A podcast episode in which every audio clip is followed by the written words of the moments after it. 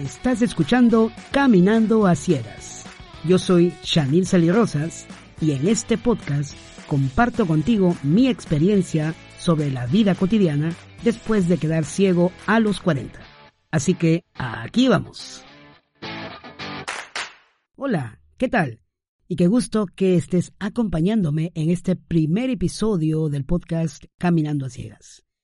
Después de mucha planificación, finalmente este proyecto ya quedó definido y aquí lanzando este primer episodio, que definitivamente lo hago con mucho cariño, con estoy muy muy emocionado, eh, se me traban un poquito las palabras, porque básicamente estos episodios no tienen un guion, son cosas que van a salir de mi mente, de mi corazón en algún momento, la emoción, de transmitir lo que he aprendido en estos cinco años, diría yo, de haber quedado ciego. Y el podcast se llama Caminando a Ciegas porque no es que estemos caminando a ciegas, sino que es un camino que, en mi caso particular, tiene una limitación. No tengo la visión como tenía hace cinco o seis años, que estaba, entre comillas, más o menos bien. Ya te contaré un poquito los pormenores de qué me pasó. Pero para resumir en este episodio, quiero brevemente describir quién soy y por qué estoy haciendo esto. Como ya seguramente escuchaste en la introducción, yo soy Chanel Sally Rosas. Mi background, mis estudios son en informática, no soy ingeniero de sistemas. Y bueno, cuando era adolescente me empezaron a gustar mucho las computadoras en el colegio y empecé a agarrarle el gusto muy fuerte por lo que yo siempre he dicho, el gusto por el fierro. Entonces, así nació ese sentimiento de estudiar, o ese deseo de estudiar la carrera de Ingeniería de Sistemas. Luego de graduarme y empezar a trabajar, todo estuvo muy bien. Trabajé en varias posiciones, trabajando en temas de tecnología, en bueno, no soy programador, dicho sea de paso. No, quiero que asocies el término ingeniero de sistemas con programadores, porque no necesariamente es así. Hay muchas áreas de especialización en esta carrera. De hecho, yo no desarrollé esa habilidad de, programar, de hacer sistemas, de crearlos, sino más bien en otras áreas. A mí me gustaban más los fierros, los, las redes, conexiones de redes y este tipo de cosas, que no te voy a aburrir con la descripción completa de lo que hacía, pero bástame decirte que realmente trabajaba en, esto que me apasionaba, que era las computadoras, ¿no? las conexiones y el uso de la computadora en sí, el, entrenar a gente, en eh, dar mantenimiento a los, softwares que existían, etcétera, etcétera, etcétera. Eh, por varios años me dediqué a eso y también en paralelo eh, empecé a desarrollar la habilidad para el inglés, ¿no? empecé a estudiar inglés y esto me sirvió mucho porque en paralelo pude hacer tanto mi labor profesional como ingeniero y más adelante como administrador, ¿no? Tuve algunas oportunidades para trabajar en algunas cosas de administración, pero también ser intérprete, intérprete en algún momento, ocasionalmente, cuando la situación lo ameritaba, me pedían para interpretar a personas que venían a la oficina del inglés al español. También lo hice ya Después de algunos años, en algunas ocasiones, ya cuando no trabajaba como dependiente, y esto fue una oportunidad muy única para mí porque realmente me sentí contento de saber de que esta herramienta, porque es una herramienta el inglés, los idiomas son una herramienta, que me permitió desarrollarme en varios aspectos de mi vida profesional, que en otros episodios te los voy a contar un poquito más al detalle, cómo, cómo esto se desenvolvió, se desarrolló en mi vida profesional. Bueno, después de mm, algunos años de estar trabajando, tuve eh, esta situación que se presentó en mi vida con la visión. Ah, empecé a tener algunos inconvenientes con, con la visión, empezaron a notarse algunos problemas.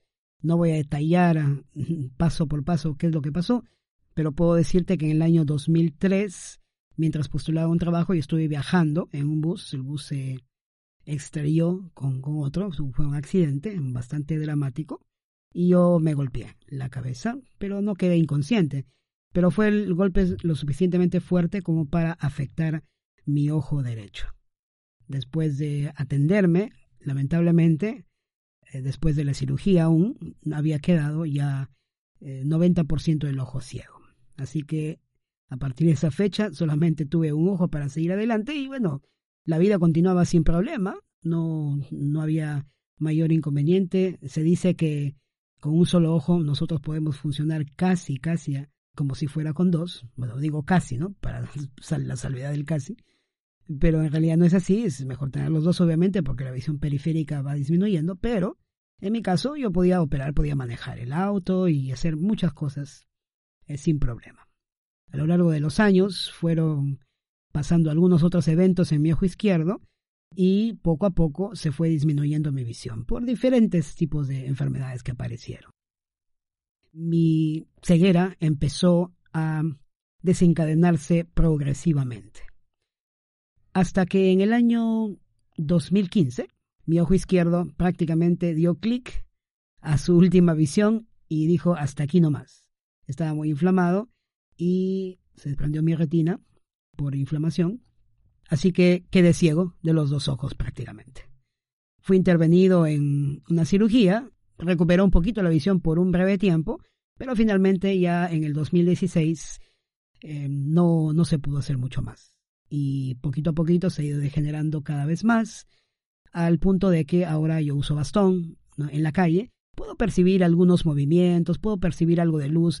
Cuando la luz es muy potente, puedo puedo notar algunas ligeras formas, tanto de personas como de objetos, cuando están muy cerca a mí, tal vez a un metro, pero prácticamente eso es cuando hay mucha luz. ¿no? En, condiciones normales, cuando la luz es tenue o cuando estoy dentro de la casa, generalmente no veo nada o casi nada.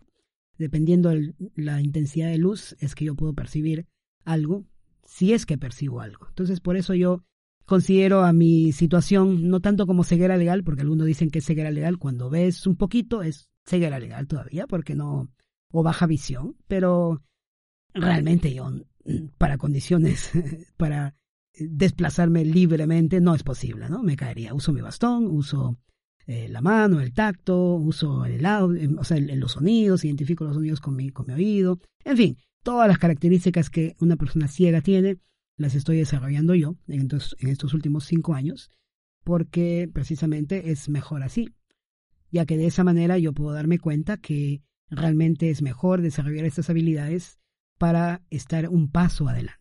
Al menos es como, es como lo pienso. En fin, esto es brevemente lo que puedo decirte acerca de cómo se desencadenó mi ceguera, al punto como la tengo hoy, en que estoy grabando este primer episodio en el año 2020.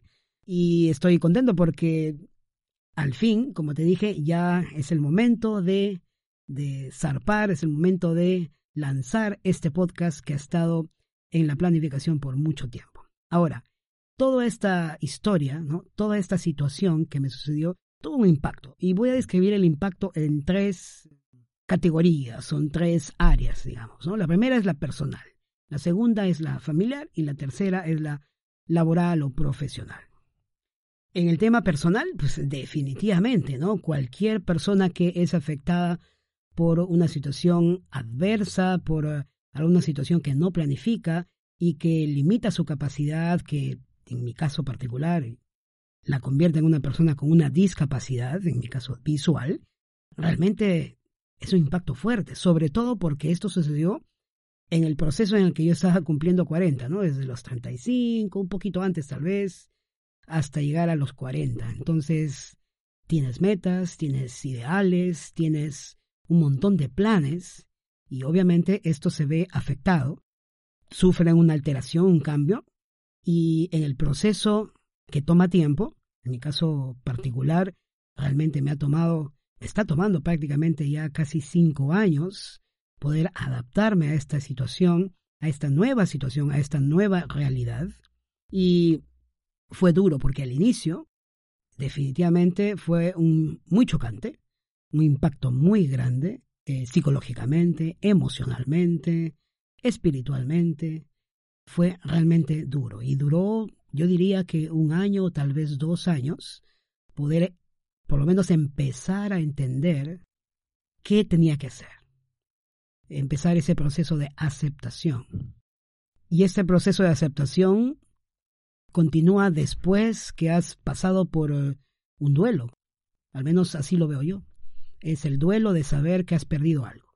En mi caso, perdí la visión, no lo aceptaba al inicio, me costaba muchísimo entender que tenía que usar un bastón, que era necesario usarlo, porque tenía vergüenza, tenía pena, o sea, un montón de sentimientos que estaban en mi corazón y un montón de pensamientos que atacaban mi mente, sentado en el sillón muchas noches, muchas tardes, muchas mañanas, pensando en lo que no puedo hacer, en la incapacidad que tengo y en un montón de cosas que atacaban mi mente como no te imaginas.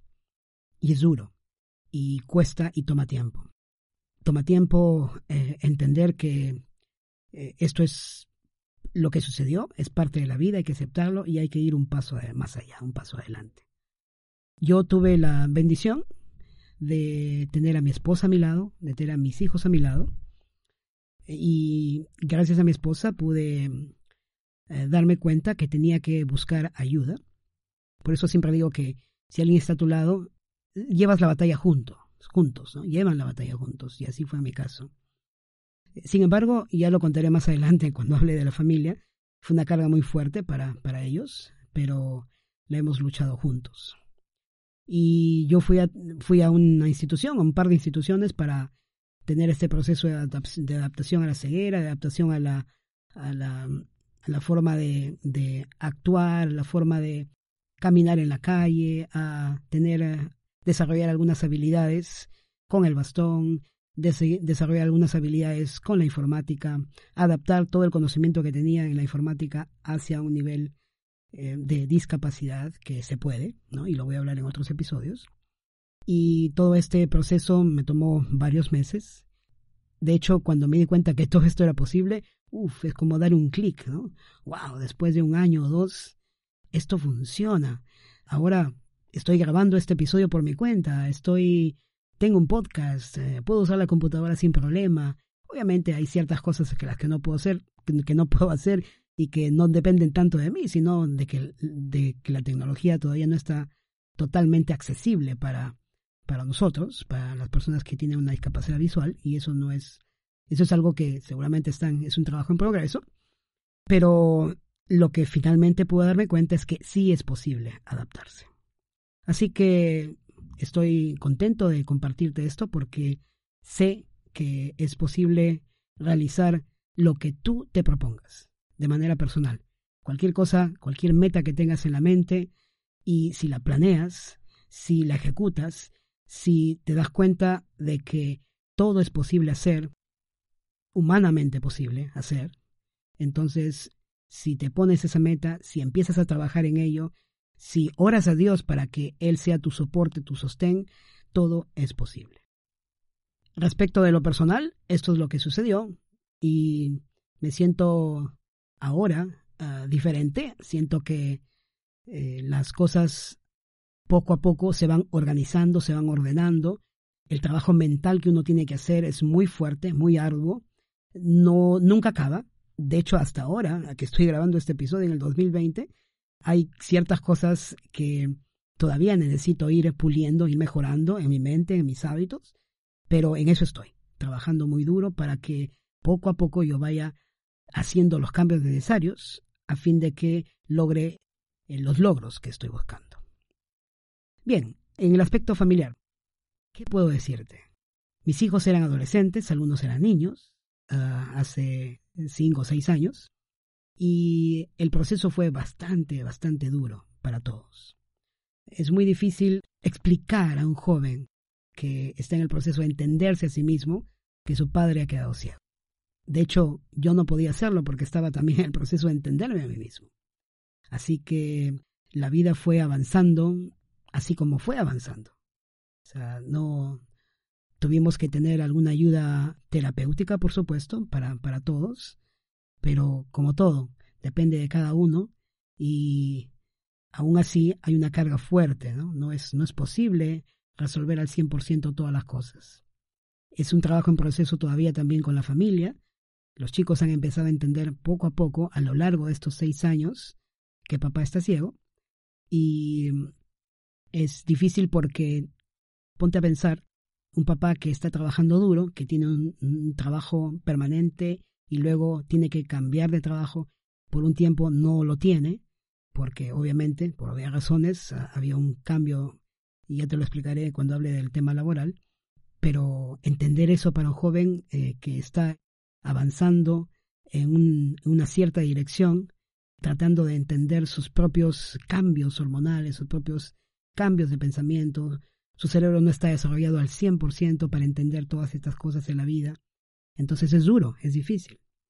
En el caso de mi esposa también, ella eh, recibió toda la carga, la carga bastante fuerte de tener eh, a cargo no solamente a los chicos, cuatro hijos que tenemos, sino también en paralelo, ver por mi salud, mi salud emocional, mi salud física, el atendernos en, los hospitales, el ver mi tratamiento. Fue una carga bastante dura, ¿no? Y, y el pequeño trabajo que, el negocio que ella estaba desarrollando, ¿no? O sea, son, son cosas que se mezclan todas juntas y que parece que son tan grandes que no sabes cómo salir de ellas en el momento.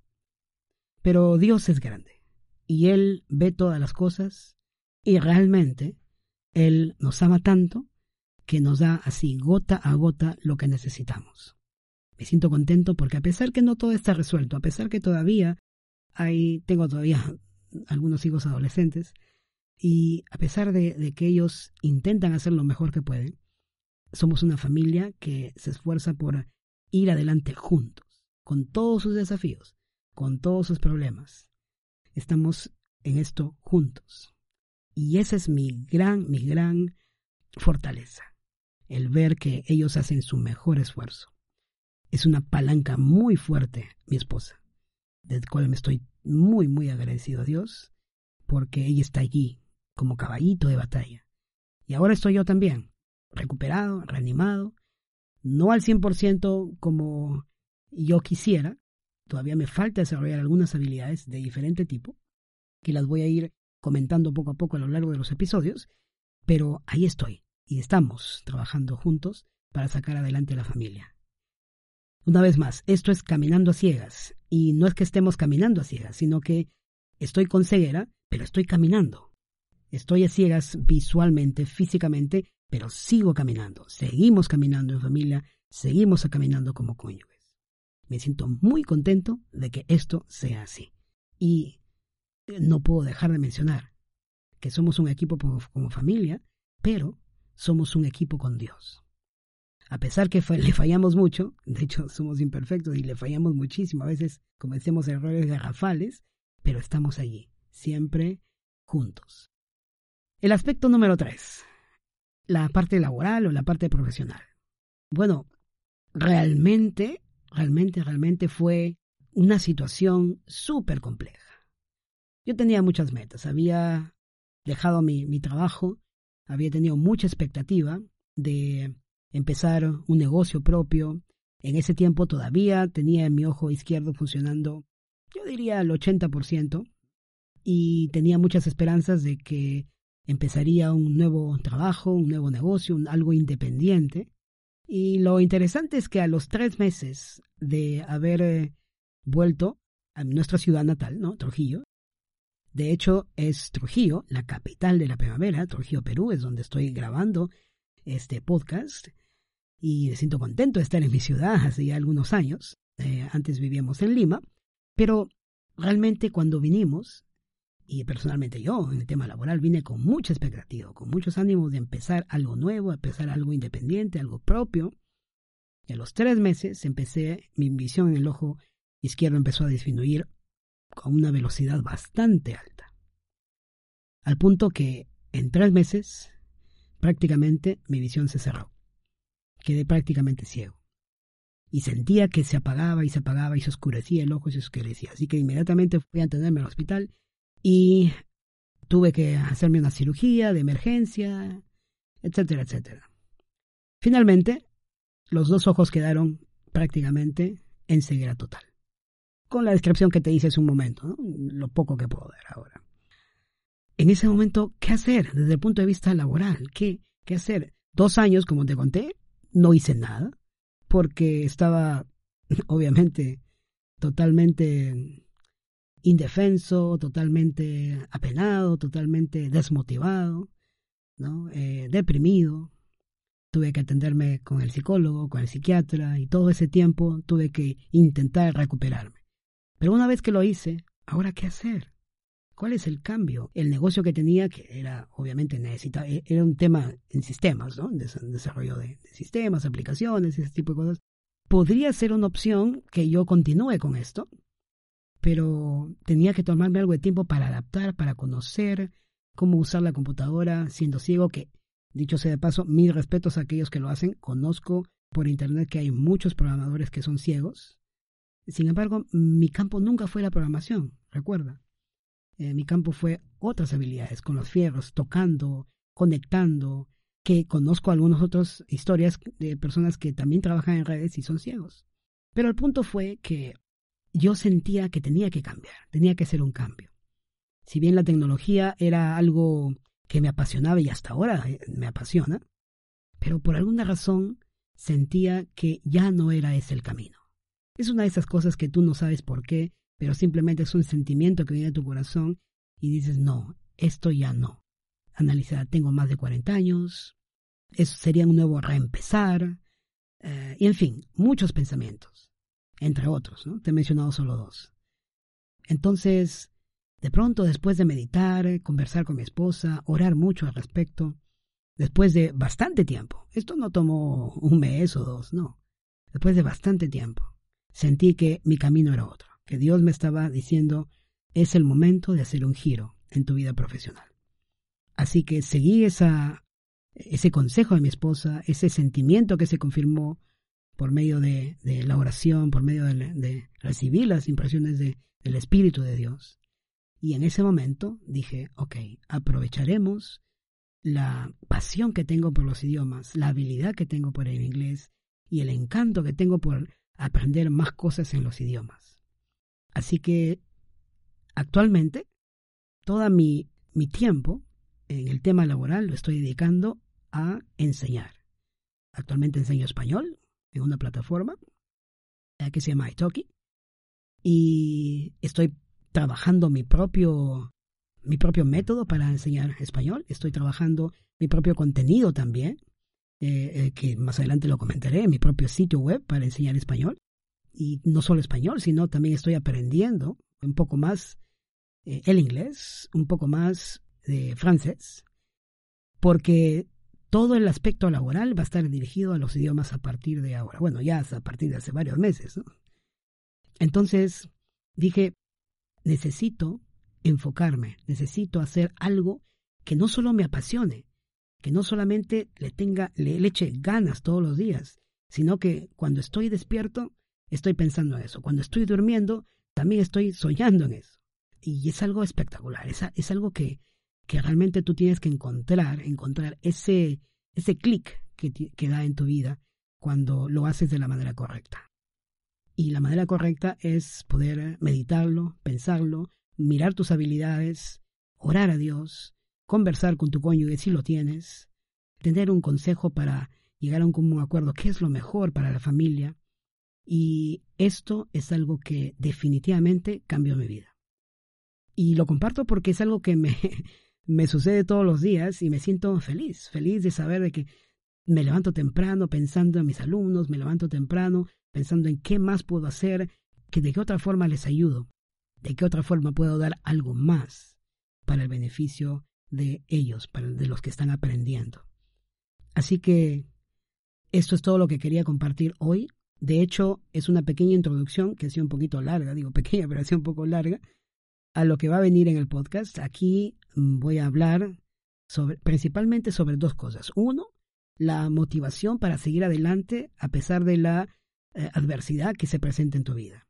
Y segundo, cómo es que eso, esa motivación se puede trasladar para el beneficio de alguien más, ya sea tu familia, ya sea el aspecto laboral, ya sea que tengas que tener ese impulso adicional para, para mejorar en tu carrera, en tu profesión, pero siempre con una dirección correcta, eh, sabiendo que lo que vas a hacer está bien pensado, no necesariamente va a salir como tú lo planificas, pero por lo menos está bien pensado. Así que esto viene encaminando a ciegas. Espero que pueda servir de motivación, de ayuda, de, guía, como tú quieras tomarlo. Pero me siento contento de transmitirlo. Así que hasta aquí terminamos este primer episodio. Si te has quedado hasta el final y estás escuchando estas últimas palabras, muchísimas gracias por escuchar mi historia. Probablemente los otros episodios sean más cortos o más largos, no lo sé, pero van a ser, como te dije, sin guion. Básicamente lo que viene a mi mente, a mi corazón, eh, en base a mi experiencia con la vida, con el trabajo. Sigue adelante, te animo a que venzas todos tus obstáculos, poco a poco puedas encontrar la manera de alcanzar tus metas, de lograr eh, tus metas, de conseguir lo que tú deseas. Y con esto me despido hasta el episodio número 2, que será la próxima semana. Así que cuídate mucho y si quieres contactarme puedes ir a shanilsalirosas.com barra contactar. Con mucho gusto. Ahí ponme tus ideas, comentarios, sugerencias, qué te parece este podcast o simplemente un hola. Bienvenido será. Nos vemos la siguiente semana. Chao.